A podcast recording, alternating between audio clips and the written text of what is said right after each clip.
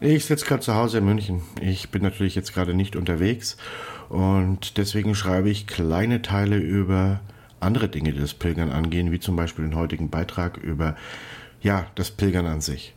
Wenn ihr nur Reiseberichte wollt, könnt ihr diese überspringen. Im Endeffekt sollte es recht einfach sichtbar sein, welche genau Reiseberichte sind, weil da steht der Name der, ähm, des Pilgerweges vorne dran. Zum Beispiel Moselcamino oder bald der Jakobusweg. Heute geht es aber, wie gesagt, ums Pilgern selber und ich bin jetzt über 800 Zuhörer. Ich habe immer noch keine Ahnung, wie ich das gemacht habe. Würde mich freuen, wenn ihr ähm, Leute kennt, die diesen Podcast mögen könnten und ihn empfehlt. Wenn ich über 1000 Benutzer komme, dann kriege ich oder Hörer krieg, äh, bekomme, dann kriege ich ein paar mehr Features, die mir es unheimlich leicht machen würden oder leichter machen würden, von unterwegs ähm, meine Podcasts aufzunehmen. Und wenn nur drei Leute zuhören, ist mir das auch wurscht. Aber diese leichteren Optionen, die wären schon echt toll. Also ich würde mich wirklich, wirklich freuen, wenn ihr euch es in euch finden könntet, diesen Podcast zu teilen, ähm, auf was auch immer ihr benutzt, ein Like zu klicken und ähm, mir ein bisschen aushelfen würdet, so zu den äh, 1000 Hörern zu kommen. Danke. Keine Pilger, kein Büro. Seit es Pilgerschaften gibt, gibt es zwei Arten von Menschen. Die, die pilgern und die, die daraus einen Profit schlagen wollen. In die zweite Kategorie fällt das Bayerische Pilgerbüro, welches weder ein Büro ist, noch für oder von Pilgern. Es ist, ganz einfach gesagt, ein Reiseveranstalter. Macher von Glamino-Reisen, ein bisschen Pilgern, um was zu erzählen zu haben. Womit wir bei der Frage werden. Was ist denn eigentlich ein Pilger? Ist jemand, der von Saria nach Santiago die gerade so benötigten 100 Kilometer läuft, ein Pilger? Wenn man sich jeden Abend ins Hotel legt, ist man dann ein Pilger?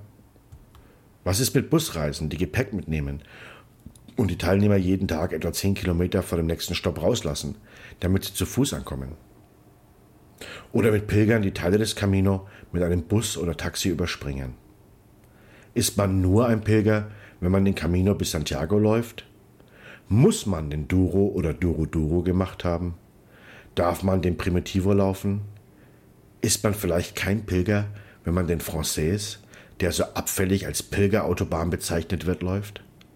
Muss es hart sein und wehtun? Ich denke, dass Pilgersnobismus keine schöne Sache ist.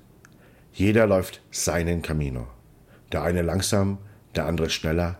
Manch einer verliebt sich, vielleicht entliebt man sich auch.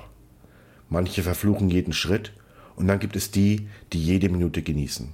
Sie sind alle Pilger weil Pilgern weniger mit dem Wie und dem Wohin zu tun hat, sondern vielmehr mit dem Was und Warum. Was man tut, warum man es tut, was man fühlt und warum man es fühlt. Pilgern, das bedeutet aber auch, es zu versuchen, sich in Neues zu stürzen, die Stützbalken des Lebens vor und nach dem Camino zumindest teilweise abzubauen, sich auch einmal einfach treiben zu lassen, darauf zu vertrauen, dass alles gut wird und darauf, dass nichts so heiß gegessen wird, wie es in der Meseta gekocht wird. Einfach neues Vertrauen und neue Energie zu schöpfen. Was Pilger ausmacht in meiner Welt, ist einfach loszugehen. Wer die Sicherheit einer Pauschalreise sucht, wer sich nie fragen müssen will, wer heute neben, über oder unter einem schläft, wer nicht auf neue Bekanntschaften einlassen will, die eine Stunde oder eine Lebzeit anhalten, der mag Pilgerwege gehen, aber der ist kein Pilger. Anita Bruckner hat mal gesagt, Wahre Liebe ist eine Pilgerschaft. Sie passiert, wenn niemand eine Strategie oder Ziel hat.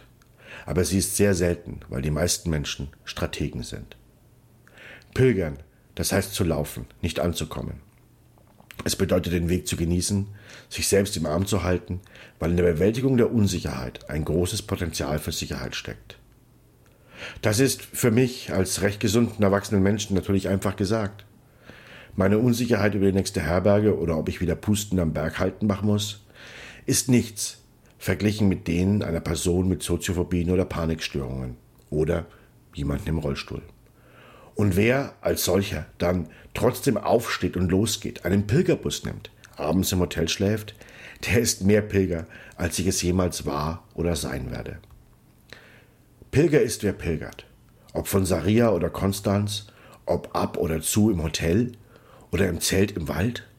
Egal, ob der Rucksack mit dem Mochila-Service vorausgeschickt wird oder extra Kilos beinhaltet. 10 Kilometer am Tag oder 50. Pilger ist man, wenn man sich im Herzen selbst vertraut, dass man alles schaffen kann. Und Pilger ist man, wenn man weiß, wo die Grenzen liegen, diese ab und an einmal ankratzt, aber sie auch respektiert. Aus dem Pilgern kann man viel fürs Leben lernen. Sei bereit, mit dem Unvorhersehbaren umzugehen, aber sei gewappnet, dass es dich nicht über deine Grenzen drückt. Vertraue, dass du das schaffst. Nutze deine Chancen. Wünsche nicht, aber hoffe. Wer Pilgerpässe aber nur an unsere Kunden abgibt, der ist immer noch kein Pilgerbüro.